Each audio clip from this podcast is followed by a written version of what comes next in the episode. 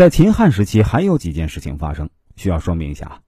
第一个是先秦时期，清溪附近巫邪文化发展，巫阳王埋葬在棺材匣。第二是周穆王墓被人挖开，龟须铜鼎被雷击碎，碎片呢被人铸造成丹炉，而那四符一镜流落到民间。第三是秦汉时期，南海水上有龙人，他们彪悍绝伦，后来被朝廷招安。成为了负责专门采珠的龙户赖家，这些人就是恨天之国的移民。第四呢是秦朝时期，秦始皇曾派方士啊在石碑店炼丹，就是后来老胡和孙教授进的那个地洞。到西汉末年呢，天下大乱，赤眉军在败退之时呢，发现了汉武帝的茂陵，惊动了九死精灵甲，死伤无数。至此啊。影珠流落世间，不知所踪。赤眉军土崩瓦解之后啊，残部当了响马，也就是最早的御领力士。这时，搬山道人和摸金校尉已经出现。摸金校尉早在战国时期雏形就已经形成了。到了后汉时期呢，曹操需要军饷，正式设立了摸金校尉，也有了发丘天官。那至于搬山道人啊，他们就是先知一族的人。出现的更早了，一直在寻找木尘珠。先知一族的人苦苦寻找木尘珠，到汉朝时期啊都没有一点线索。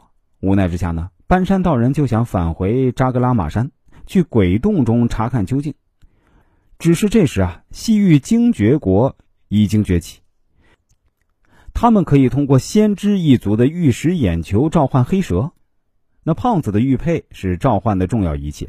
尤其是精绝女王的出现，她有一双神奇的眼睛，可以操纵鬼洞的力量。先知一族的人几次潜入戒备森严的扎格拉玛山呢，却被守卫发现，白白断送了几条性命。精绝国力量强横，在他的高压统治下，西域诸国民不聊生。当时啊，孔雀河流域有三十六国，只是畏惧精绝女王的力量，只能忍受。先知一族的人不能进入扎格拉玛山。有一个人就扮作占卜师，联合三十六国攻打精绝。为了除掉精绝女王，这个占卜师又让三十六国第一勇士孤墨王子进献金羊羔给精绝女王。羊羔中啊下有慢性药，精绝女王因此丧命。精绝女王一死啊，三十六国再无畏惧，一起攻破精绝王宫。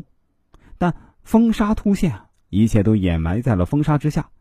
后来啊。先知一族的几人呢？经过一番深入沙漠，却也终究找不到扎格拉玛山，只得作罢，另寻他法。然后就到了隋唐辽宋西夏金元时期啊。宋朝时期呢，苦寻木尘珠的搬山道人终于有了一丝线索，在黄河下游的淤泥中发现了商王武丁的青铜鼎，占卜出用木尘珠祭祀鬼洞可以消除诅咒。自此，他们开始在墓室中寻找这件神器。搬山道士有了线索，摸金校尉和玉岭力士呢也各有进展。唐朝时期呢，摸金校尉的种种手段行规啊也彻底完善，又吸取了江西行事宗的风水理论精髓，形成了独有的风水秘术寻龙诀和分金定穴。宋朝末年啊，淘沙关并入了谢岭历史。当代道魁刘子仙吸取了淘沙的手段，改良了谢岭倒斗器具，并传下了谢岭独有的手艺——千竿之术和圈穴秘法。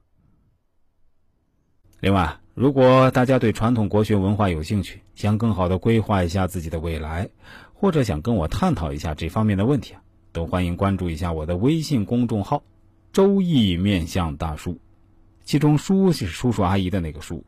是蓝色背景的太极头像的那个公众号，千万不要加错了啊！另外，我的新浪微博也叫“周易面向大叔”，也是蓝色的太极头像，大家也可以关注一下。